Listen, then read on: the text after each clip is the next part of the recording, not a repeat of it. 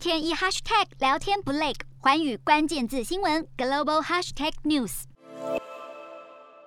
国内七号新增四例本土感染，五十八例境外移入，没有死亡个案。美国单日新增七十八万多例，目前全国约有百分之九十六的学校维持开放。白宫防疫协调官表示，政府知道如何让孩子在校园保持安全，然而病例激增，具体执行措施是否有成效，难以得知。英国新增十七万九千多例，统计局报告指出，全国有百分之二的人口，也就是一百三十多万人，都面临新冠肺炎的长期感染，病症持续四周以上。法国单日新增二十六万多例，议会在六号通过政府的疫苗通行证措施，让先前因为严厉指责未接种者而招来批评的法国总统马克宏压力稍微减轻。德国单日新增五万六千多例。据《每日镜报》报道，对于即将到来的北京冬奥，总理肖兹不想正式宣布抵制，但也不想因此引起美国不满，因此可能会以疫情为由不出席，避免得罪任何一方。日本单日新增四千多例，美军基地被认为是重点防疫破口。外务大臣林方正于六号通话美国国务卿布林肯，要求美军进行管制外出等防疫措施。布林肯同意会尽力。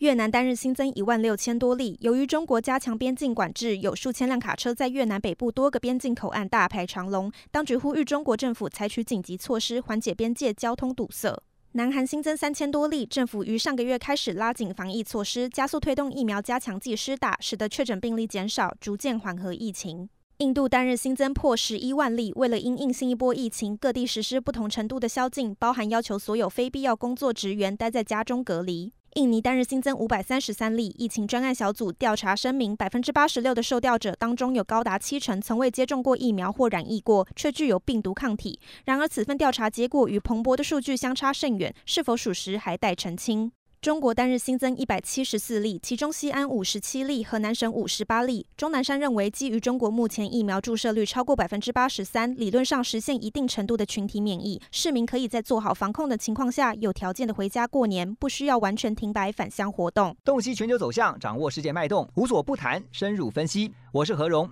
寰宇全世界全新升级二点零版，锁定每周三、周六晚间九点，寰宇新闻 MOD 五零一中加八五凯播二二二以及 YouTube 频道同步首播，晚间十点完整版就在寰宇全世界 YouTube 频道。